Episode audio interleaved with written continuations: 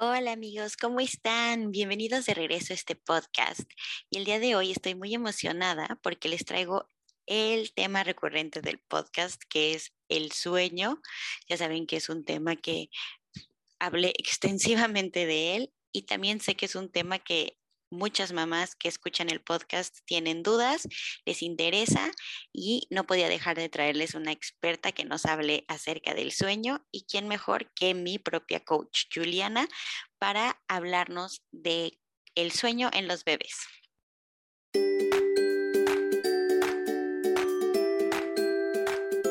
Hola Juliana, muchas gracias por estar aquí, bienvenida. No sabes la súper emoción que me da que estés aquí, porque quienes han escuchado el podcast saben que el sueño ha sido un tema para mí y también sé que para muchas mamás y es un tema que nos da como mucha duda, que hay mucha información muy opuesta y la verdad es que tú me ayudaste muchísimo y creo que esta plática va a ayudar a muchas mamás también. Entonces, mil, mil gracias por tu tiempo y por estar aquí para platicar con nosotros un ratito. Ay, feliz de la vida. La verdad es que estoy, estoy feliz de que me invitaras y que podamos platicar mucho más del sueño que sí, tristemente nadie nos explica, como que vamos por la vida medio sobreviviendo con el tema del sueño infantil, que es muy diferente al sueño de los adultos, y eh, esperamos que, pues, como es una necesidad fisiológica, los niños duermen, ¿no? Entonces, no necesariamente es así. Sí, sí, y aparte, o sea, yo creo que como que como papás también pensamos que, o sea, es obvio que con ser papá vas a dejar de dormir porque los bebés pues necesitan alimentarse, etc, etc. Pero llega un momento en el que ya no sabes qué hacer, cómo ayudarlos y también cómo ayudarte. Yo me acuerdo que, o sea, cuando Diego empezó a dormir muy mal y pasaron los meses y seguía durmiendo muy mal, yo me sentía muy culpable de querer dormir mejor. Y, de, y de querer como buscar ayuda o de querer buscar como estrategias para dormir más.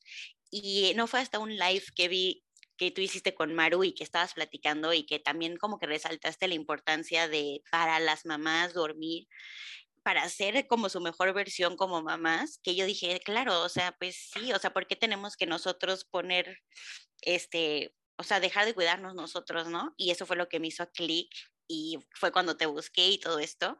Y justo este fin de semana fue muy gracioso porque me llegaron dos artículos opuestos, que también siento que es mucho de todo el dilema con esto del sueño, que fue uno que hablaba de la importancia de no normalizar la privación de sueño, porque mucha de la depresión postparto a veces se, si no se aumenta o surge de, de, la privación de sueño de las mamás.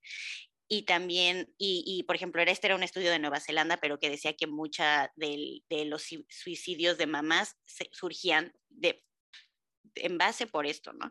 Yo decía, wow, qué interesante. Y por el otro lado me llega otro de, ya sabes, de por qué no enseñar a tu bebé o por qué está mal y como todas estas opiniones completamente contrarias, que también siento que es esto, ¿no? De que o oh, está súper a favor o está súper en contra y la gente que está súper en contra súper sataniza de cómo es posible, es antinatural y, ¿sabes? Y también como mamá y como mamá primeriza dices, ¿qué hago? ¿No? Sí, es como muy difícil. Entonces, este, por eso es que a mí me interesa mucho que tú como experta en sueño, alguien que de verdad sabe, nos ilumines en todo esto de, del sueño. Sí, digo, y empezando con, con algo que dices que es súper importante. Los latinos en general, como que pensamos que si nuestra maternidad es sufrida, somos mejores mamás. O sea, como que si la que menos duerma es la mejor mamá, o sea, porque es la más sufrida, porque es la que más entregada, porque, ¿no? O sea, porque finalmente sí, tenemos una imagen muy, este, pues, paternalista, por decirlo de alguna forma, en donde las mujeres tenemos que entregarnos, ¿no? O sea, tenemos que servir o al esposo o a tus hijos, y la realidad es que el mundo ha cambiado totalmente. Ya no nos dedicamos solo a los hijos o solo al esposo o solo a la casa. Generalmente nos o sea, dedicamos absolutamente todo eso, más trabajo, más negocios, más no sé qué, y entonces es totalmente imposible. Y esa mamá que es la más sufrida, es la mamá que no va a estar bien con sus hijos. ¿Por qué? Porque es imposible tener todas las cosas encima y cuando un niño te haga un berrinche poder estar zen y decir, si voy a respirar, todo va a estar bien. Claro que no. Vas a explotar porque, a ver, la falta de sueño hace que tus emociones estén a flor de piel. las, o sea, o lloras todo el tiempo, te enojas, o sea, tipo, te hacen, te voltean a ver y ya, o sea, te enojaste, gritaste, te peleaste con tu esposo. Claro, eso es normal. ¿Por qué? Cuando, imagínense que mientras estamos despiertos, nuestro cerebro va acumulando basura. Es normal, es parte de lo que vamos este, haciendo mientras estamos despiertos. Cuando dormimos, esta basura se limpia. O sea, literal es como si salieran unos, unos bomberitos con mangueras y limpiaran todo nuestro cerebro. ¿Para qué? Para que las conexiones neuronales se puedan establecer. Si hay basura entre las conexiones neuronales, pues la comunicación no pasa bien o hay muchísimo ruido. Entonces, si una, si una persona, no solo una mamá, si una persona no duerme, su cerebro no funciona al 100. Eso es un hecho, ¿no? Em, entonces, vamos a quitarnos esta idea de pensar que el querer dormir como mamá es ser egoísta. El querer dormir como mamá es querer ser buena mamá para tus hijos. Punto. Yo no funciono si no duermo. ¿okay? Eso no quiere decir que voy a dejar a mi hijo encerrado en un cuarto porque es que mi amor, si, si yo no duermo, entonces no soy buena mamá. Claro que no, pero busquemos estrategias acompañadas en las que nuestros hijos puedan dormir para, por uno, no es solo que mamá quiera dormir, es que también para los niños es extremadamente importante. Imagínense lo que les estoy contando de la importancia del sueño para las conexiones neuronales. Los primeros años de vida, tu hijo va a hacer unas conexiones neuronales que no las va a hacer nunca más. Si nosotros desperdiciamos estos primeros años, hay algo que se llama poda de, conexiones neuronales, tal cual, que llega un momento en donde nuestro cerebro funciona como use it or lose it. Tú utilizas estas conexiones neuronales, órale, las mantenemos ah, nunca hiciste nada para utilizar estas, se van, ¿sale? ¿Qué pasa? Si nosotros no permitimos que el cerebro esté funcionando al 100, nunca va a tener un desarrollo óptimo. Y aquí es lo difícil de comprobar. ¿Cómo compruebas que ese es el desarrollo óptimo de tu hijo? Tendrías que tener a dos igualitos que vivan exactamente lo mismo, o sea, lo mismo en su vida para decir, este sí durmió, este no durmió, y entonces aquí tenemos desarrollo óptimo, wow, le fue súper bien, y este no. Entonces, ahí es en donde la gente dice, pues no necesariamente. No, sí, esto es una cuestión científica. O sea, ya sabemos que un cerebro no funciona así, pero tú no te vas a dar cuenta cuál sería el rendimiento óptimo de tu hijo porque tal vez te acostumbras a que así es. Es, es que mi hijo es súper irritable o mi hijo es de alta demanda. ¿Cuántas veces hemos escuchado esto? Mi hijo es de alta demanda, Juliana, es que no sé si me puedas ayudar porque de verdad que es, o sea, está muy cañón. Tu hijo está sobrecansado y cuando empiezan a dormir dicen, oye, no, pues mi hijo es un tipazo tu hijo solamente estaba muy cansado y entonces su cerebro no estaba funcionando al 100. Otra cosa bien importante también, para que nos quitemos estas culpas, que a ver, a mí me pasó antes de ser asesora de sueño. Claro que yo antes de contratar una asesora de sueño en su momento, dije, voy a ser la peor mamá, y como que no le quería contar a nadie. Una, porque como que el pedir ayuda estaba mal. O sea, por mucho tiempo yo me juzgué, como que, ¿por qué voy a necesitar una asesora de sueño? Si mis papás nunca tuvieron una. ¿Por qué voy a tener una asesora de lactancia si mi mamá nunca necesitó una? A ver, claro que la necesité y me fue increíble en lactancia gracias a la asesora. Pero si puedo tener alguien que me ayude a la alimentación complementaria, ¿cómo por qué no lo voy a hacer?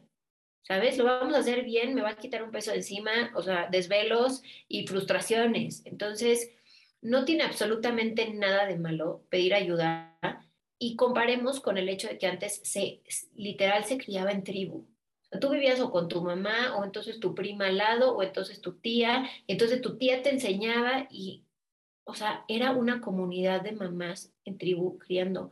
Ahora no lo hacemos porque el mundo ha cambiado. Entonces busquemos especialistas que nos ayuden a esto y quitémonos las culpas de que pedir ayuda está mal. Porque aparte del día de mañana, yo quiero que mis hijos aprendan que ellos van primero, que se tengan un amor muy grande por ellos.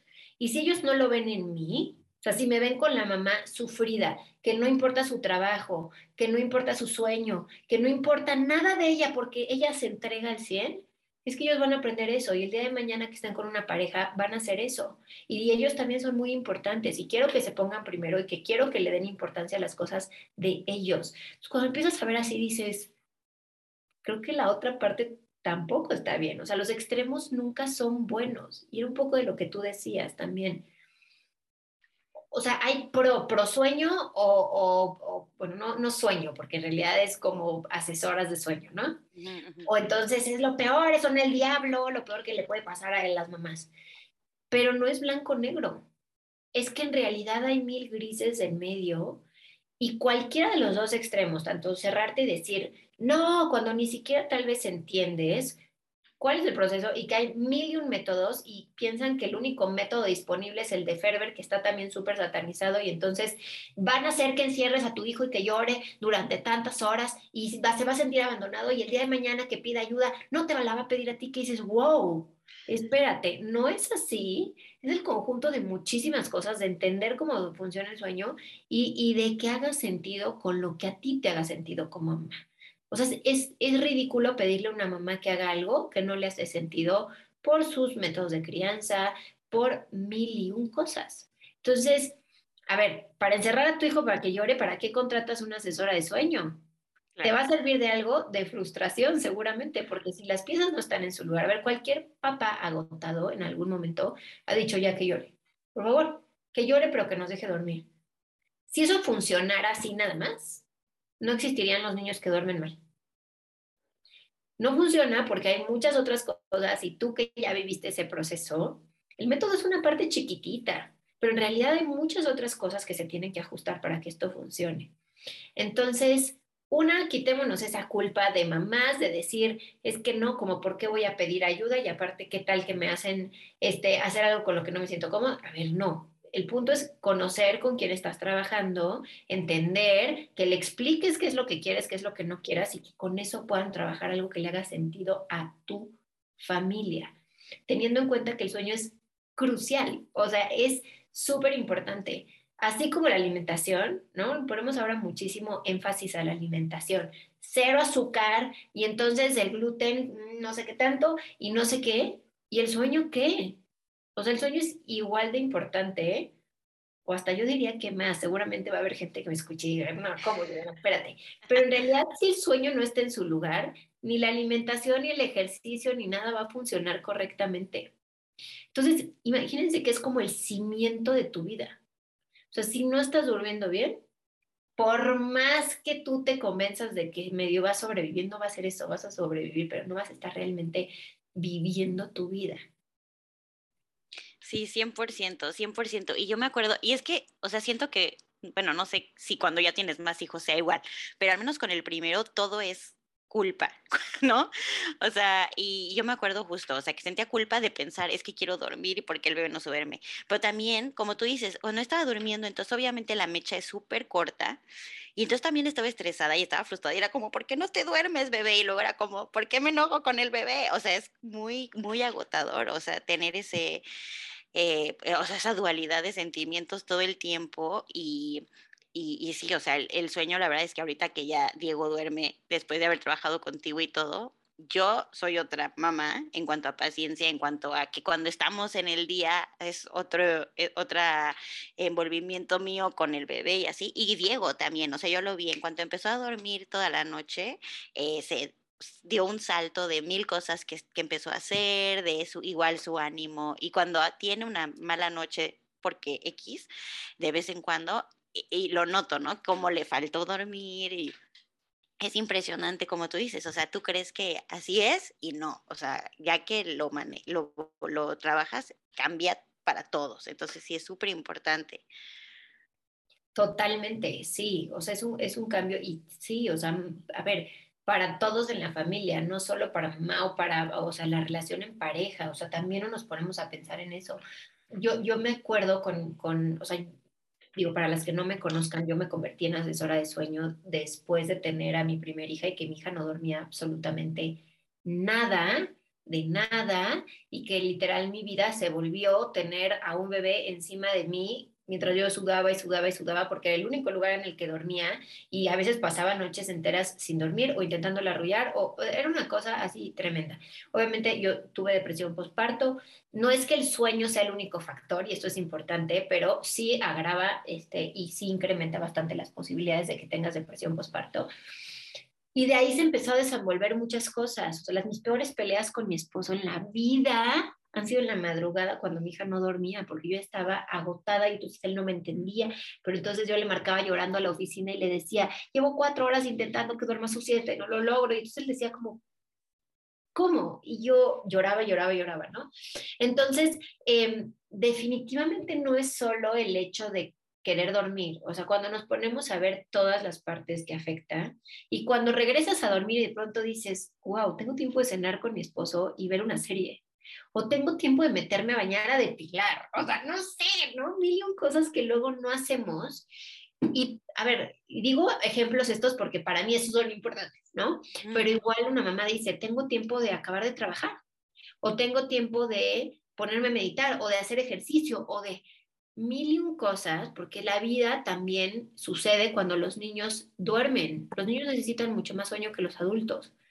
Entonces, también necesitamos esta parte de ser adultos un rato al día, porque estar con niños es la cosa más maravillosa del universo, pero es súper cansado física y emocionalmente. Entonces, necesitamos también como drenar toda esta energía para estar al otro día al 100 teniendo nuestro tiempo y descansando. Y sí se puede. Yo justo siempre les digo, porque a mí me llegan muchísimas mamás que siempre me dicen, Julián, es que no conoces a mi hijo. Es que de verdad mi hijo es súper diferente. Te lo juro que yo no sé si nos vas a poder ayudar porque es que mi hijo de verdad no duerme nada. Entonces yo digo, a ver, no hay unicornios aquí. O sea, todos los niños necesitan dormir y simplemente es encontrar específicamente qué está pasando en tu hijo para ajustarlo y sobre todo ser constantes, porque de nada sirve hacer un día una cosa, otro día otra y no ser constantes. Los niños no van a aprender absolutamente nada para que puedan descansar de nuevo. Entonces, no, hace poquito justo subí a Instagram algo que, me pasó, que contraté una asesoría. Este, en la búsqueda de alguien que me, que me ayudara en, un tema este, más, más de, de negocio, yo decía, ¿de verdad me va a ayudar? sea, como que no sé, ¿sabes? O sea, como que ya hice tal y ya hice tal y ya hice tal y como que ese problemita no se ha solucionado. No sé si esa persona me va a poder ayudar. Y dije, estoy pasando el mismo proceso que pasa a la gente cuando llega. o sea, de, le he pasado tan mal con este problema en sí, estoy agotada, que estoy muy incrédula de pensar que realmente tiene una solución. Y por eso cuando la gente acaba, acaba feliz porque dice, neta, neta, no puedo creer que lo logramos. Claro. ¿No? Sí, 100%. Y ahora dime, Juliana, porque obviamente yo llegué contigo ya, Diego tenía cinco meses, yo creo. Pero, ¿cuándo uno debería empezar a pensar en el sueño? Ok, desde que estás embarazada, tal cual siempre es muchísimo más fácil enseñar de, cero que corregir. O sea, los niños van a aprender lo que nosotros les enseñamos, tal cual, ¿no? Mucha gente como que dice, pero si los niños saben dormir, si los niños saben dormir en el vientre de las mamás, que es un mundo totalmente distinto al mundo al que llegan. El vientre es calientito, es contenido, está en movimiento y de pronto el bebé sale a un mundo en donde hoy tengo frío, hoy tengo manos, tengo pies que se mueven, este, eh, y de pronto nosotros queremos que duerman como en el vientre. Claro que no. Las primeras semanas de vida puede ser que sí, por un tema hormonal que nosotros les pasamos en el parto, ¿sale? O, o bueno, mientras nacen. No necesariamente tiene que ser parto natural, pero cuando nacen. Pero después de un par de días, un par de semanas, te das cuenta que a tu bebé le cuesta un buen dormir. ¿Por qué? Porque llegó un mundo distinto y tú le dijiste, mi amor, duerme, y pues él no sabe cómo hacerlo en este mundo. Entonces, aunque dormir es una necesidad fisiológica, el cómo dormimos, la forma en la que dormimos es aprendida. Si yo le enseño a un bebé que siempre necesita succión para dormir, ah, ya entendí, yo succiono y me duermo, entonces despierto en la noche y succiono y me duermo. Todos dormimos por ciclos de sueño, nosotros también los adultos, ¿sí? Estos ciclos de sueño van a ir cambiando. Unos ciclos de sueño de recién nacidos son muy distintos a un ciclo de sueño de un niño de dos años. Va a ir madurando, va a ir cambiando, eso es totalmente real. Y va a madurar al 100% cuando los niños tengan 5 o 6 años. O sea, es un camino largo, ¿sí? Eso no quiere decir que entonces hasta los 5 o 6 años van a dormir, no, para nada. Es entender que, los niños va, va a ser distinto y hay que ir haciendo ajustes y hay que ir teniendo herramientas y entender cómo funciona el sueño para que mientras vayan creciendo tú digas, ah, yo ya sé que es por acá, o ya sé que aquí tengo que ajustar los horarios de esta forma, ¿sí? ¿Qué pasa? si tú desde que llegas al hospital, que luego en los hospitales te dicen unas cosas que te quieres ir para atrás, ¿no? Y dices, yo ya sé cómo funciona el sueño de mi recién nacido, yo ya sé que va a pasar esto y esto y esto, que yo si hago esto y esto y esto va a ser muchísimo más fácil que pueda dormir, él va a aprender a dormir y aquí es importante, poco a poco por su cuenta. No es que pusiste, picaste un botoncito y ya lo acostaste y se durmió súper bien. Poco a poco, porque lo que vamos a hacer es regresar a lo que conocían en el vientre e irlo quitando poquito a poquito, poquito a poquito, poquito a poquito, para que se acostumbren a dormir en el ambiente que conozcan, que, que están conociendo, que es el mundo, y eventualmente que cuando ellos despierten en la noche, igual que nosotros, tengan un despertar parcial en donde digan, mm, ya me despertó, está bien, ya sé cómo hacerlo por mi cuenta. Esa es la diferencia abismal entre necesito a mamá para que me arrulle o necesito a mamá para que me dé pecho o necesito que me pongan un chupón o necesito que mil un cosas que al final los niños aprenden a dormir de esa forma, o sea, piensan que es la única forma de dormir. Entonces, cuando yo, de verdad, hay un taller que se llama Baby O'Clock, que lo amo, ese es mi taller preferido porque yo lo hice pensando en Juliana embarazada cuando no tenía ni la menor idea de la vida de la maternidad, ¿no? Que lo único que hacía era ver fotos en Pinterest para ver cómo iba a ser mi cuarto, pero hablar del sueño o de cosas que realmente me iban a afectar, jamás. Y nos pasa a todas, obviamente, ¿no? O sea, te concentras en la parte que crees que es la importante y la linda cuando después te das cuenta y dices, una, pues ni ha dormido ahí, o sea, como para que, ¿no?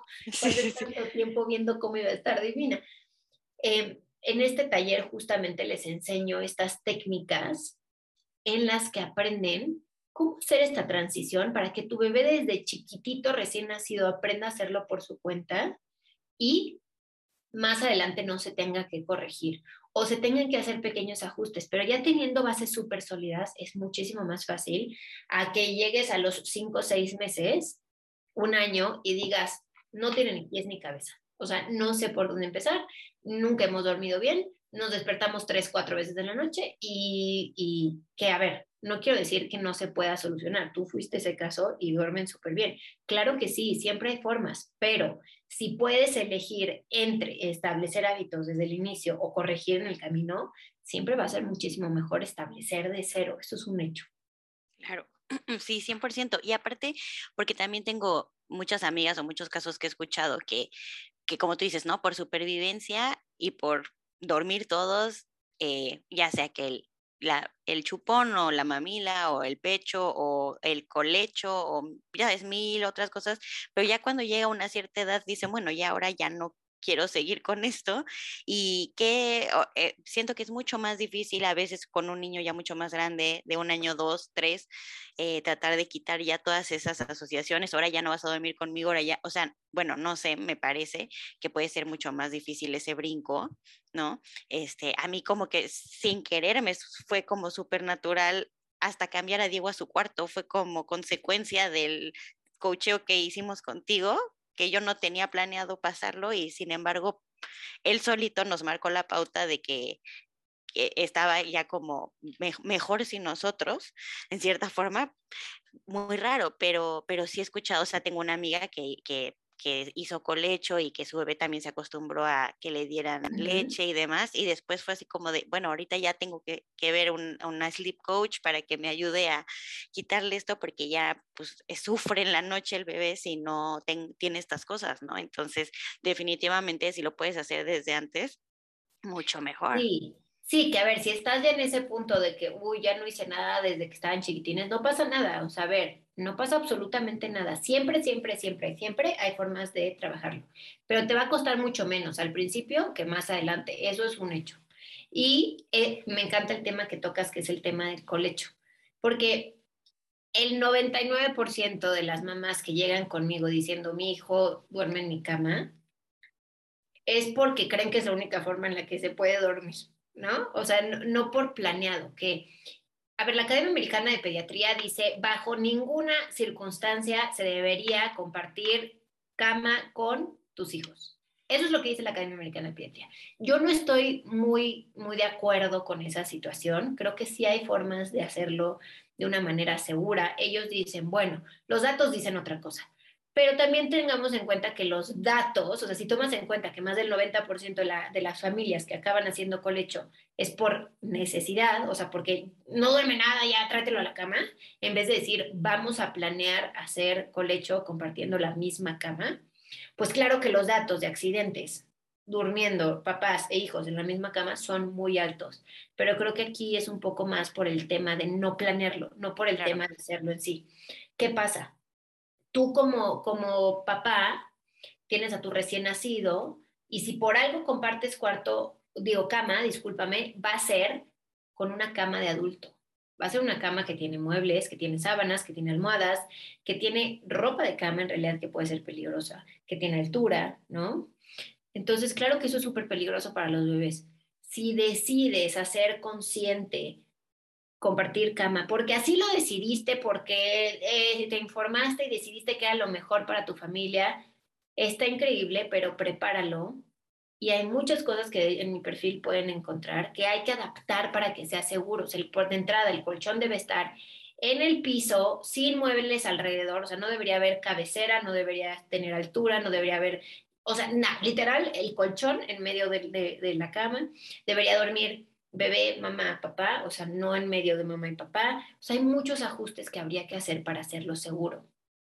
Yo sinceramente creo que puedes tener lo mejor de los dos mundos compartiendo cuarto con tu bebé, ya sea en un, en un next to me, que es como el colechito que se pega a la, a la cama, o con una cuna de viaje, o con una cama. Y entonces lo tienes ahí al ladito, o sea, literal, te asomas y ahí está, pero quitas este factor de riesgo que es tal vez no estás siguiendo todos los lineamientos para compartir cama de una forma segura, ¿no?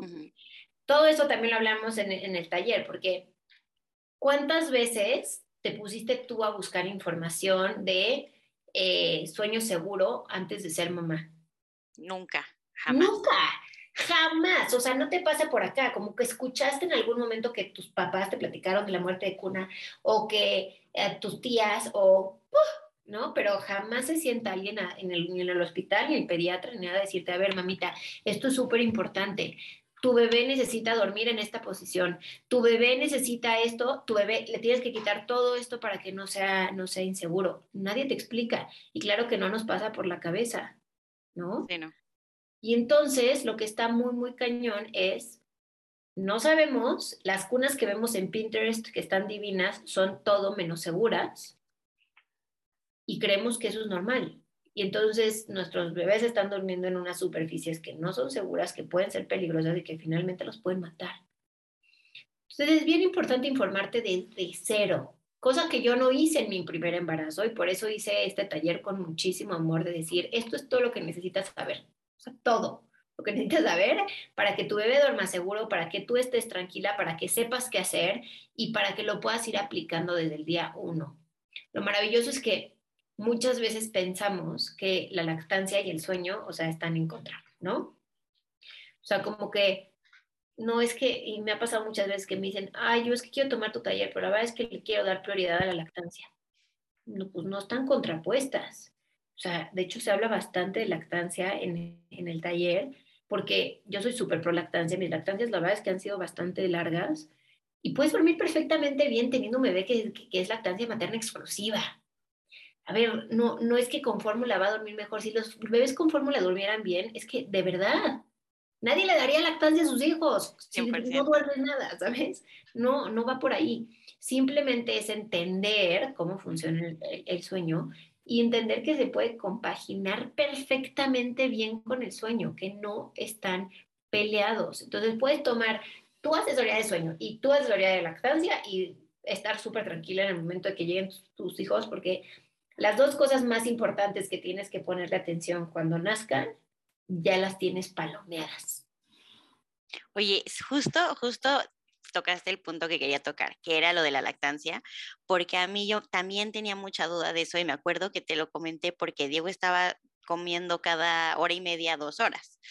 y, y, cuando tú me dijiste así de, no, pues es que ya realmente podría no tener tomas en la noche, yo así casi me infarto y fue así de, ¡Ah! pero y, y, mi producción se va a afectar y me acuerdo que tú me dijiste, no, no te preocupes. Y la verdad es que, o sea, yo quise buscarte a ti, vuelvo a lo mismo porque te escuché con Maru, que es asesora de lactancia, que es mi asesora sin saberlo, este, de Instagram, pero, pero ahí como que a mí me dio mucha confianza como acercarme a ti porque yo sabía que tú ibas a ser alguien que, que no pusiera el sueño por encima de la lactancia o que sacrifica la lactancia por el sueño.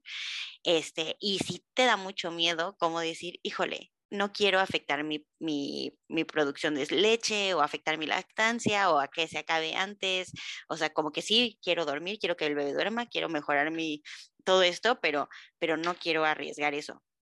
Y justo en, en el artículo que te decía que veía de, de unas de estas de anti-sleep training y demás, uno de los puntos de por qué no nos gusta hacer sleep training era porque afecta la lactancia. Y yo decía, no, o sea, no. Not really. A ver, te voy a decir, también depende, aquí también un poquito la importancia de con quién vas a trabajar, ¿no? Porque así como hay asesoras de sueño súper extremas, de decir cero tomas y no, y a esto es así, y la lactancia, ¿no? También hay asesoras de lactancia súper drásticas, que es que duerma contigo en tu cama hasta que tenga 16 años. Entonces, aquí un poquito entender que no es blanco y negro, que puedes tener perfectamente bien una lactancia el tiempo que se te pegue la gana y que tu bebé duerma toda la noche, pero no es de tajo. O sea, también el punto aquí es hablar y decir, a ver, si hay formas de poderlo hacer gradual y que también tú le expliques a tu cuerpo que esas tomas que tenía en la noche, no es que ya no las va a tener, es que solo las va a cambiar del momento. Entonces, que de día necesitamos mucho más producción, mucho más succión, mucho más estímulo, pero de noche no, pero no, o sea, y a ti te pasaba que justo te decía, vas a sentir que revientas, claro que sí, pues sí, pero sácate para que no, no, no te duela, ¿no? Poquito a poquito vamos sacando cada vez menos, menos, menos, menos, para que tu cuerpo entienda que ya en ese momento no, pero en otro sí. Entonces, sí hay formas, o sea, claro que el punto aquí es, muchas veces, es muy distinto leer un libro, ¿no? Y dices, yo ya sé, o sea, yo ya, a mí, digo, a mí me pasó, yo me leí cinco libros antes de contratar a una asesora de sueño y decía, yo ya soy experta. Como ya me leí cinco libros, ya sé, pero en práctica es muy distinto y cuando no sabes cómo ajustar estas cosas, claro que te va a afectar la lactancia. O sea, si tú esperas de un día para otro quitar absolutamente todo, sin tener una estrategia de lactancia, sin tener, ok, ¿cómo le voy a hacer de día para que esté comiendo súper bien y llenando ese tanque? Pues claro que te va a afectar o si tienes una asesora de sueño súper extrema, que no sea pro lactancia y que diga, no, aquí lo importante es el sueño y lo de la lactancia vale un pepino. Los dos son súper importantes. Entonces, hay que hacer, así como la lactancia no debería afectar el sueño, pues también hay que trabajar el sueño sin que afecte la lactancia. Y claro que es viable. O sea, yo no tengo ningún caso de ninguna mamá con la que he trabajado que me haya dicho, no manches, yo, es que ya no tengo leche por después de hacer una asesoría de sueño. Claro que no, ninguna, ¿eh? Y hemos trabajado con más de 2.500 familias, o sea, no sucede si lo haces de una manera planeada y estratégica. Sí, sí, me encanta que desmintamos este mito porque, porque sí es como, siento a lo mejor mm, lo que evita que muchas mamás busquen ayuda, el miedo, pues de que no sabes, ¿no? Y que crees que, que, que sí te va a afectar y, y es, es, muy importante. Y regresando al tema que, que estabas tocando tú de, del sueño seguro y así, también algo que me pasó muchísimo cuando, bueno, cuando Diego recién nació fue el choque generacional que tuve con mi mamá, por ejemplo, y otras personas más grandes de cómo duerme un bebé, a lo que te referías, ¿no? De, es que, ¿por qué no le pones los bumpers de la, este, de la cuna porque se le van los pies y se lastima y no sé qué, y así como, no, ya no se puede hacer, o sea, no, no, no, o colchitas, cobijitas, porque, y, y también eso a mí se me hizo bien complicado encontrar cómo tapar a Diego. No, aquí como yo vivo en Canadá y nació en invierno, pues hacía muchísimo frío, pero al mismo, pero, pero no le puedes poner cobijas, no, nada que esté suelto, ¿no? Y empezar a aprender todo lo de los sleep sacks y así. Y al mismo tiempo mamá así de qué, no, le vas a poner eso, no tiene nada más en la cuna, entonces también eso también te hace dudar, dudar mucho cuando eres mamá primeriza de cómo acostar a un bebé, ¿no? O sea, justo lo que decías, es tan, además de que no lo piensas antes de que nazca, ya que nace, tienes 25 mil opiniones cayéndote de diferentes lados tan contradictorias. Claro, y es normal. A ver, tengamos en cuenta que con nuestros papás no existía la información que hay ahora, o sea, no existían los estudios que hay ahora. Es, es muy reciente, o sea, en 1992 fue cuando la Academia Americana de Pediatría empezó con una campaña que se llama Back to Back simplemente es volvamos a dormir, o sea, boca arriba, ¿no? ¿Por qué? Porque se dieron cuenta, a nosotros no nos dormían boca arriba, nos dormían boca abajo o de ladito. Así decían los pediatras que tenían que dormir los niños. Porque, o sea, de, de, una forma se pensaba que si dormían boca abajo y regurgitaban, que es normal que esto lo hagan los niños, se, se iba, se iba a ir para abajo, ¿no? Pero la realidad es que si tú estás, o sea, si un bebé está boca abajo y regurgita por gravedad, se va a los pulmones cuando regresa. Si está boca arriba, se va al estómago. Entonces, no es lo que tú ves que sale, es lo que se queda dentro, lo que está haciendo peligroso. Se dieron cuenta que boca arriba era la posición más segura pero es muy reciente, o sea, no nos tocó a nosotros como bebés, a nuestros papás cuando nos tuvieron, y nosotros nos dormían con 800 cobijas peluches, o sea, como que mientras más retacados tuvieras, mejor, ¿no? Y entonces, claro que es difícil ahora para los papás entender, pero cuando les, a ver, si todos, y yo sé que es difícil, pero nos sentáramos a ver gráficas y decir, mira cómo ha bajado desde que se han puesto todos estos lineamientos de sueño seguro, nos impresionaría pero era información que no se sabía antes y que claro, y es una tristeza porque hay muchos pediatras que no están actualizados y como mamá primeriza tú le crees ciegamente al pediatra lo que te diga. O sea, si el pediatra te dice que necesitas operar a tu hijo por X o Y, es que sí. Si el pediatra te dice que duermas a tu hijo boca abajo, 100%. Si el, o sea, entonces, claro, que si un pediatra no está actualizado y lleva 30 años siendo pediatra y de pronto le dice a una mamá, ponle este posicionador para reflujo que también están totalmente prohibidos, pues la mamá lo va a hacer. Pero el pediatra, o sea, imagínate a mí, yo, mi hija tuvo un reflujo horrible, horrible, horrible, horrible, que la medicaron espantoso, que no tenían que haberla medicado, pues luego cambié pediatra, por eso acabé con un homeópata que me habían dicho, este homeópata es mágico, yo así, tipo, pero el otro lado de la ciudad me ocupó perfecto, yo hice tres horas para ir a ver al homeópata, pero dije, me va a ayudar. Y le mandaron unas cosas de homeopatía y me dijo, duérmela sentada en un este, bouncer toda la noche. No. Y yo dije, sí, o sea, si el, si el homeópata, que es, que es aparte médico, me está diciendo esto, pues lo voy a hacer.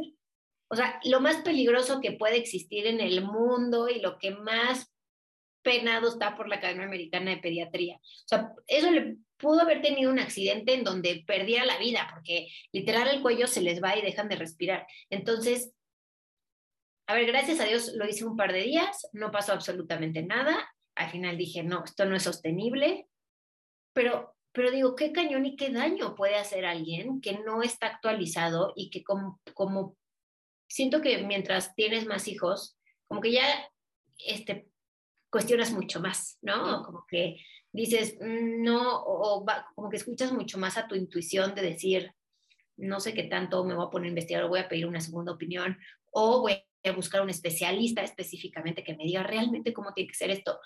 Pero pues está cañón, porque si no te informas antes de que tu bebé nazca, el pediatra te dice alguna tontería, ¿no? Que si ya te informaste y te dice alguna tontería, le dices, oye, ¿y quién dice eso? ¿No? Porque yo leí esto y la Academia Americana de Pediatría dice eso. Entonces, si tú dices esto, pues ¿quién lo está diciendo? ¿No? Es muy distinto a que te lo digan sin tener ni la menor idea y que claro que lo vas a poner en práctica porque el pediatra te dijo, pero no necesariamente los pediatras saben todo y, y, es bien importante en sueño y en lactancia tener en cuenta esto. Luego los pediatras echan unos comentarios tremendos en lactancia y en sueño, en vez de decir, yo la neta no sé, ¿no? Que sería muchísimo mejor, Sí, sí. Por falta de información. Entonces, pues sí hay que estar bien pendientes y hay que informarnos nosotros. Y, a ver, no todos los pediatras son así. La verdad es que yo también me he topado a grandes pediatras, le he dado cursos a muchos pediatras que agradezco de verdad que se tomen el tiempo y de, de entender. O sea, de entender y decir, oye, ¿por qué sí? ¿Por qué no? ¿Qué es lo que le tengo que decir a las mamás? ¿No? Y no, no estar en ceros. Pero la realidad es que hay otros que, pues no, ¿no? Entonces, el también hacer nuestra chamba nosotros de informarnos antes y con esto no les quiero meter una presión si estás embarazada y estás escuchando esto de decir, ¿cómo? ¿Y ahora cuántos cursos tengo que tomar? No, para nada. Simplemente él, a ver, dos cosas que son muy importantes. O sea, si yo pudiera elegir dos, serían sueño y lactancia, que es lo que más vas a, vas a tener, vas a vivir con eso las primeras semanas de vida, todo el tiempo, todo el tiempo, todo el tiempo, todo el tiempo. Entonces, concéntrate en eso y, y listo. O sea, no necesitas leer 100 mil libros, no necesitas ser experta en maternidad para que tu hijo nazca tampoco. Va a haber muchas cosas que no vas a saberlas y que las vas a ir aprendiendo en el camino y está bien. Sí, estoy 100% de acuerdo. Realmente esos dos temas son el 100% de todo. Y la, como tú decías, la base de todo. Y, y enfocarse en eso, ya lo demás va fluyendo. Y, y, sí, o sea, la información que, o sea, yo también, el doctor que vio a Diego también me hace unas sugerencias que yo nada más porque ya te había conocido y también ya había leído y demás, fue como de, mmm, no voy a hacer eso. Pero sí es impresionante porque, o sea, sí, como tú dices, confías ciegamente en tu doctor porque pues es la persona que en teoría sabe, ¿no? Lo que está diciendo, claro. según tú. Y, y sí es muy, y, y es muy, muy complicado porque sí hay muchos pediatras, doctores o lo que sea, que siguen igual que con Ay, esas ideas de antes. Claro. Sí, sí. Ya no es así, compadre, ni la lactancia, ni el sueño, o sea, ya no va por ahí, ¿no? Y por eso también tantas lactancias fracasadas hace muchísimos años, y por eso también tantas mamás frustradas y con niños de siete años que no duermen, porque pues nadie les explicó y no tenían ninguna herramienta como para realmente ayudar a que la familia estuviera descansando bien. Sí, 100%, 100%. Oye, y otra, otro tema que yo siento que hace un poco que las mamás duden en eh, todo esto del, del, del, sleep coaching y así, es como sentir, o bueno, siento cuando empiezas a hacer investigación de qué es lo que necesita un bebé para dormir, ¿no? Y aprendes de todo el ambiente que le tienes que hacer a un bebé, eh, idealmente que sea obscuridad total y el, ruido blanco y todo esto. Eh, como que te da un poco de pánico decir, bueno, ok, está padrísimo, pero luego ya no voy a tener vida. Nunca voy a poder salir, nunca voy a poder hacer ya nada, porque si el bebé no está en su cuarto, en su cuna, con el ruido blanco, temperatura ideal, este, oscuridad total, ya no va a dormir. Y yo me acuerdo que eso también mi mamá, cuando ya Diego durmió, ¿no? Fue así de padrísimo, pero ahora ¿qué vas a hacer? O sea, cuando salgas, ya no va a dormir, Diego nunca se va a dormir en la carreola, o sea, ¿qué, te vas a tener que regresar a tu casa cada que digo tengo una siesta, ¿no? Y siento que son familia y la, la, los mismos papás que luego dices, híjole, me estaré poniendo como la, un, el, eh, un obstáculo yo solito para el, el, futuro. ¿Qué voy a hacer ahora si hago a mi hijo dependiente de todo este ambiente, ¿no? Sí, y a ver, aquí hay que entender algo. Muchas veces por miedo a que solo duerman en un ambiente cuidado, queremos que duerman con luz o con ruido o con lo que sea, ¿no? Pero entonces el niño no duerme y dices, es que que se acostumbre. No, lo único que se está acostumbrando es a dormir mal, ¿no? ¿Qué va a pasar? El día que no duerma con un ambiente cuidado, va a dormir igual que antes. O sea, en realidad lo único que estás haciendo es ganando, no estás perdiendo nada. Nada más es, y digo, lo platicamos varias veces, y es algo que yo siempre les digo, no tiene que ser el 100% las siestas buenísimas o las noches perfectas. No, va a haber momentos en donde vas a llegar más tarde, va a haber momentos en donde te fuiste todo el día y pues va a tener que dormir si estás en el camino y no pasa nada. Claro que va a ser distinto. Chance no se echa dos horas de siesta como suele dormir, pero va a dormir 40 minutos. Pero ¿qué pasa? Antes dormía 40 minutos por no cuidar el ambiente. O sea, no estás perdiendo, solo estás regresando a lo que ya era. Lo único que puedes hacer cuidando el ambiente es ganar, no perder. Entonces, te das permiso de que cuando no estés en casa o no lo puedas controlar, pues no importa, va a dormir menos, no pasa nada porque voy a reponer en los momentos en los que sí lo puedo cuidar. Y entonces así en realidad puedes vivir súper tranquilo de decir, oye, no pasa nada. Por ejemplo, yo ayer salí, fui a visitar a mi hermana, ya sabía que íbamos a regresar tarde porque los niños iban a estar jugando y me llevé mi pijama, los traigo bien preparaditos y me llego, o sea, se durmieron los dos en el camino, llegaron y plac, los acosté. Más tarde. No pasa nada. No tuve una rutina antes de dormir, pero como ya está súper bien establecido su sueño, no es un problema no tengo que dejar de vivir ni decir, no puedo salir a desayunar porque justo es ahora mi hijo toma una siesta. Claro que no, yo salgo y me lo llevo y si duerme 30 minutos en el camino, cool, y es suficiente y más adelante repongo.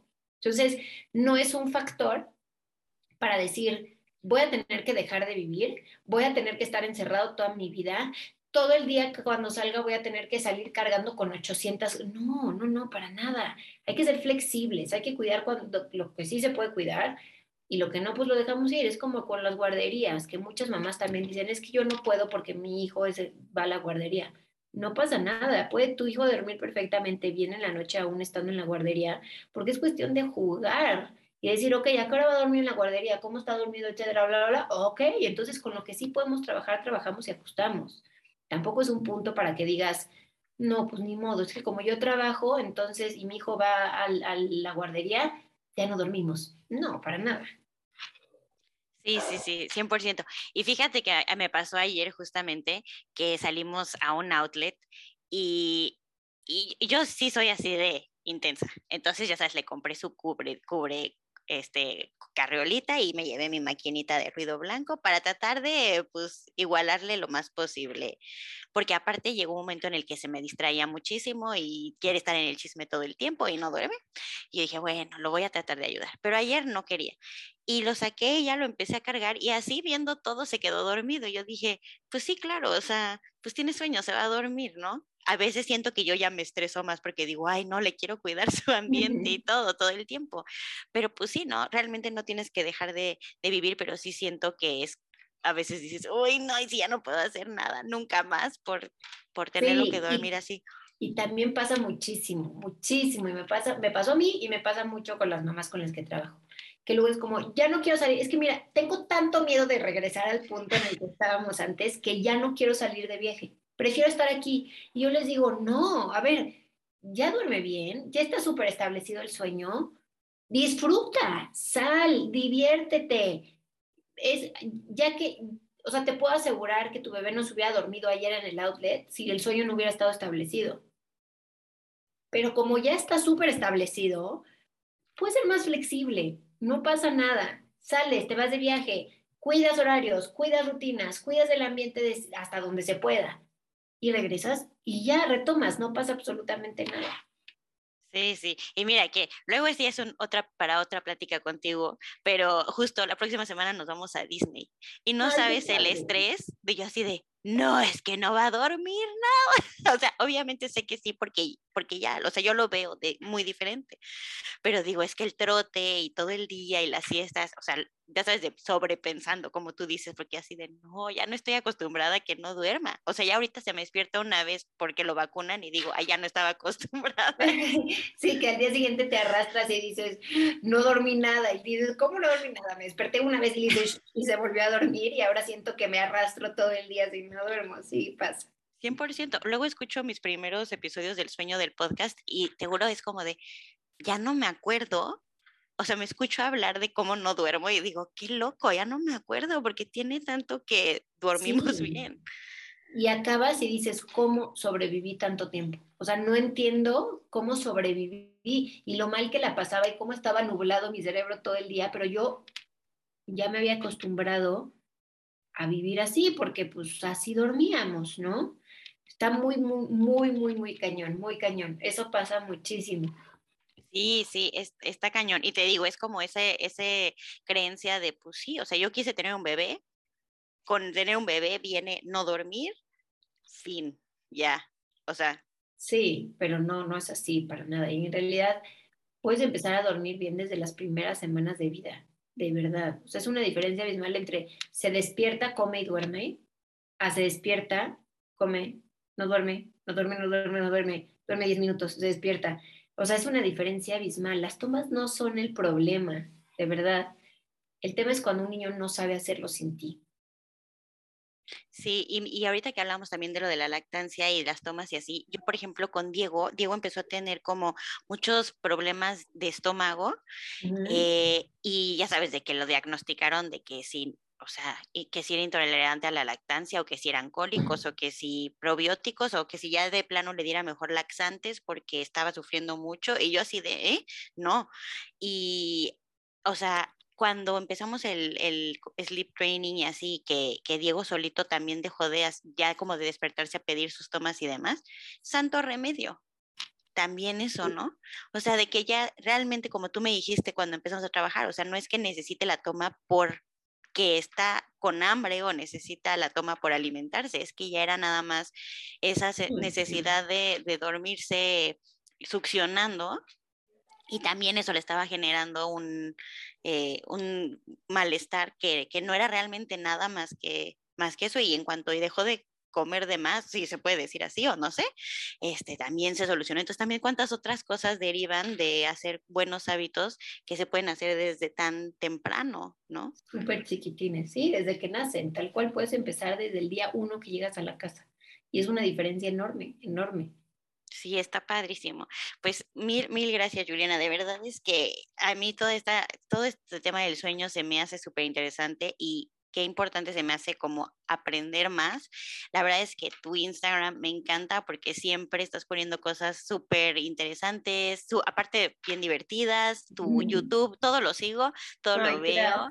Entonces, cuéntanos por favor dónde te pueden seguir para que también sigan viendo toda tu información y dónde pueden ver tus cursos, qué cursos das, todo. Cuéntanos todo. Padrísimo, miren. Eh, nos pueden encontrar en Instagram como pillow.o'clock en YouTube estamos igual como Pillow O'Clock. Entonces, em, está buenísimo porque ahí subimos un montón de material, información súper importante que se pueden aventar desde que están embarazadas y les va a servir un montón.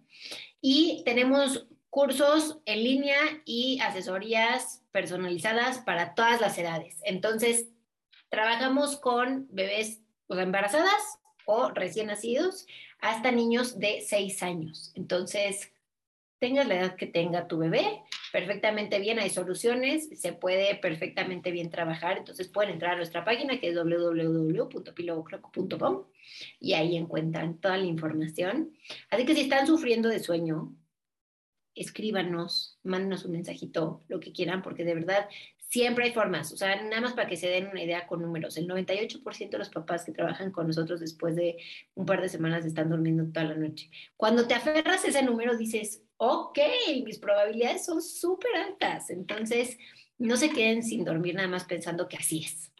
Sí, sí. Oye, Juliana, ya antes de que nos vayamos, una pregunta que se me había olvidado, porque algo que, que, argumenta mucho la gente que dice que no hagas sleep training es que dicen que realmente un bebé no le puedes enseñar que se duerma por su cuenta, ¿no? Que hagan como el self-soothing, que es como lo que, pues la base de, de, del sleep training en cierta forma realmente tú qué sabes, o sea, tú, tú que si eres experta, ¿cuál es la respuesta a esto? A ver, es un hecho que sí pueden aprender, pero siento que está muy mal entendido en el hecho de decir los niños lo pueden hacer solos por su cuenta. Not really, o sea, en realidad los, niños, los niños necesitan acompañamiento para realizar ciertas cosas y aprender cosas nuevas, ¿no? En especial en temas emocionales los niños se regulan a través de los adultos. Esta concepción que tenían nuestros papás de time out y piensas las cosas y entonces regresas más tarde no sirve de absolutamente nada, porque un niño, cuando su cerebro emocional está al 100, su cerebro racional no va a tener capacidad de entender nada, ¿no? Entonces, por eso el acompañamiento y el decirle a los niños, mi amor, esto está pasando, por esto estás sintiendo esto, pero todo está bien y yo te guío, pero no te resuelvo. Y aquí es bien importante. Nuestra sociedad, así como nuestros papás eran extremos para un lado, nuestra sociedad se ha vuelto extrema para el otro. Como que los niños no, deben de tener adversidad, es que, que no sientan feo, que no se traumen, que no, o sea, todos lo queremos resolver para que no la pasen mal. Y en este quererles resolver absolutamente todo, acabamos haciéndoles un daño enorme, enorme. ¿Por qué? Porque no siempre vamos a estar. O sea, eventualmente se van a ir a la escuela, eventualmente va a haber un momento en donde no estás porque estés haciendo lo que sea. Y si ellos no saben hacerlo por su cuenta, ¿qué van a hacer? No van a tener ni la menor idea de cómo reaccionar. Entonces, es muy distinto el, los niños no tienen capacidad de em, tranquilizarse por su cuenta, pensando en que lo vas a dejar y le vas a decir, pues ahí aprende, claro que no, eso no va a suceder, ¿no? Y es muy distinto el decir, ok, yo con técnicas y con las herramientas en su lugar, te voy a guiar, ¿ok? Te voy a decir por dónde. Te voy a decir un poquito cómo va este rollo, que todo está bien, este, tus horarios son perfectos, o sea, tú estás listo para dormir cuando te corresponde. Y te voy a acompañar. Totalmente distinto a pensar que un niño solo por su cuenta. Entonces, no es cierto, pero tampoco es totalmente mentira. No, no sé si usted, o sea, un niño tiene capacidad de hacerlo, 100% tiene capacidad, tú lo ves. O sea, tú ves cómo se despierta en la noche y le hace, ah", o sea, ¿qué es lo que está haciendo? Se está tranquilizando o se hace así en la carita o se chupa el dedo un segundito y se duerme. Claro que lo aprendió a hacer, pero no lo aprendió de un día para otro como magia. Entonces, simplemente es entender que los niños sí necesitan acompañamiento, sí necesitan guía, sí necesitan estar todas las piezas en su lugar, pero es eso, o sea, acompañamiento. Claro que lo pueden lograr por su cuenta y también hay que tener en cuenta la edad. Un bebé recién nacido, claro que va a necesitar de su cuidador, pero por supuesto, solo no lo va a lograr y si necesita de ti, tienes que ir y tienes que ayudarle y todo. Pero mientras va pasando el tiempo, los niños empiezan a tener mucho más herramientas. Entonces, depende mucho del momento que está viviendo tu bebé, de la edad y de lo que tú estás haciendo para enseñarle a poder conciliar el sueño por su cuenta. Es una diferencia abismal. Pero vuelvo a lo mismo, parece que lo ponen blanco o negro. O sea, como que no tienen capacidad, según quién, o porque cualquier mamá que vea el monitor de su hijo después de hacer un coaching, que se está durmiendo perfectamente bien. O sea, tú podrías pasar toda la noche viendo el monitor y vas a ver cómo se despierta varias veces y cómo se vuelve a dormir tranquilo, sin lágrimas, sin estar así, que es lo que generalmente nos apanica, ¿no? Que escuchas que se va a despertar, va a estar dos horas despierto, no va a hablar porque va a estar muerto de miedo. Eso no pasa, o sea, a ver, no pasa si haces las cosas bien, ¿no? Entonces, Cualquier mamá que vea el monitor cómo se despierta a su hijo y le hace, y se voltea y se vuelve a dormir, es lo más delicioso que puedes ver en la vida. Entonces, no, no va por ahí de decir, no, no puede. Y, y, la prueba es todas las mamás que vemos a nuestros hijos cómo se vuelven a dormir y duermen perfecto. Sí, sí, sí, yo ahorita amo ver dejar, o sea, dejar a Diego despierto y que agarra a su perrito o trapito y se lo pone en su cara y se va quedando dormido. Digo, no, o sea, jamás pensé, como tú dices, que fuera algo que, o sea, yo nunca pensé que iba a poder acostar a Diego despierto, fin. Claro. O sea, yo para mí era loco esto dormido y con todo el cuidado del mundo haciendo mil malabares para que no se despierte. Y me acuerdo que cuando platicamos me decías este, que no me preocupara si lloraba porque era cuando, como cuando aprendí una nueva habilidad Que primero se frustraba, por ejemplo, si se volteaba y no podía voltearse y se frustraba y lloraba, pero era esa misma sensación de aprender algo y me hizo tanto clic que eso también siento que a mí me dio como la tranquilidad de decir, claro, está aprendiendo y lo estoy acompañando y le estoy enseñando, pero no lo estoy haciendo por él. Claro, y no se lo estás provocando, que también es distinto, ¿no? O sea, porque como que hablando de adversidad, a ver, los niños necesitan cierta dosis de adversidad y esto suena horrible, pero así es. El mundo va a ser adverso y van a tener muchas cosas de adversidad. No hay regalo más maravilloso que tu hijo sepa cómo lidiar con esa adversidad. Muy distinta al estoy provocando adversidad a mi hijo porque tiene que aprender. La vida es suficientemente adversa para que tengamos momentos de adversidad y que los podamos acompañar y que les podamos enseñar cómo atravesar esto y que entiendan que no pasa nada, no pasa nada, porque al final lo atravesamos juntos, estuviste acompañado con muchísimo amor y las cosas se resolvieron. Entonces, es exactamente lo mismo con el sueño, exactamente lo mismo, solo que se ha satanizado mucho y que es blanco-negro. Y la realidad es que no. Y a ver, también hay mil y un cosas que no involucran llanto. pero cada familia es distinta. Los, los métodos que no involucran llanto toman mucho tiempo. Y para mamás que están extremadamente agotadas es muy complicado sostener un método por meses. Pero cada familia es distinta. A cada familia le viene bien un método distinto. Entonces, dejemos de juzgar cuando muchas veces ni siquiera tenemos la información completa. O sea, yo no estoy en los zapatos de todas las familias para saber qué son lo mejor para ellos. Ellos saben lo que es lo mejor, yo los puedo guiar y les puedo recomendar por todo lo que se habla, pero de verdad, si algo me sorprende hoy en día es la cantidad de gente que juzga a otras maternidades. O sea, es que, ah, no le diste pecho, entonces, qué egoísta, qué egoísta, y no tienen la menor idea qué está pasando esta mamá o por qué lo hizo de esta forma, o entonces si hiciste un coaching, eres la peor, pero entonces, este, si llevaste a tu hijo a la escuela que no es... Eh, Waldorf está fatal. Y espérate, o sea, a ver, cada familia sabe lo mejor para ellos y dejemos de juzgar decisiones de otras mamás cuando no estamos en su posición. O sea, realmente siento, si algo no es maltrato, no opines. No opines. Punto. O sea, si algo es maltrato, órale, métete lo que quieras, lo que sea. Pero si no es maltrato, deja a la mamá ser la mamá que es y que está haciendo lo mejor, porque todas las mamás hacemos lo mejor que podemos con las herramientas que tenemos. Entonces, seamos más empáticas con las mamás, aprendamos a acompañarnos más y dejemos de juzgar las decisiones de otras familias. Sí, estoy 100% de acuerdo, porque ya es suficientemente difícil ser mamá, tratar, como tú dices, de hacer lo mejor que puedes y tener tantas opiniones tan controversiales y, y si justo te sientes tan juzgado, ¿no? Aún, por gente que no te conoce, pero que, que dices, ay, no, pues si estoy haciéndole un daño psicológico a mi hijo para siempre por estarle haciendo eso, es bien difícil, ¿no? Sí, Entonces, y siempre pregunten, ¿y esta información de dónde salió? O sea, porque opinar está maravilloso. Yo también puedo salir y opinar mil cosas. Todo lo que nosotros hacemos está basado en evidencias, punto. Yo puedo opinar algo, pero si alguien me pregunta, oye, ¿y eso quién lo dice? Y yo no tengo ni la menor idea de dónde salió quién lo dice, es mi responsabilidad, porque es una opinión.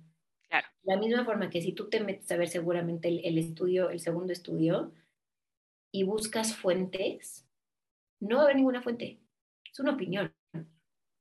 Pero, ¿qué, qué estudio dice que un coaching reduce las probabilidades de una lactancia, este, buena lactancia? ninguno, ¿sabes? Entonces, siempre pregúntense de dónde está viniendo la información y cuando son opiniones, si te sirve, padrísimo. Si no, que te resbale, que te resbale tal cual. 100%, 100%. Ay, Juliana, pues muchísimas gracias. De verdad creo que esta plática va a ayudar a muchas mamás. Espero que les dé luz y paz y que si alguien, como tú dices, está batallando con el sueño, se acerquen a, ti, eh, eh, te pidan asesoría, vean tus cursos, porque de verdad es que sí, el cambio es de la noche al día en todo y entender el sueño es más importante de lo que creemos. Sí, definitivamente. Qué, qué linda por invitarme. Feliz de la vida y te mando un beso enorme. Igualmente, muchos besos y que estés muy bien, Juliana. Muchas gracias. Gracias. Cuídate mucho. Bye.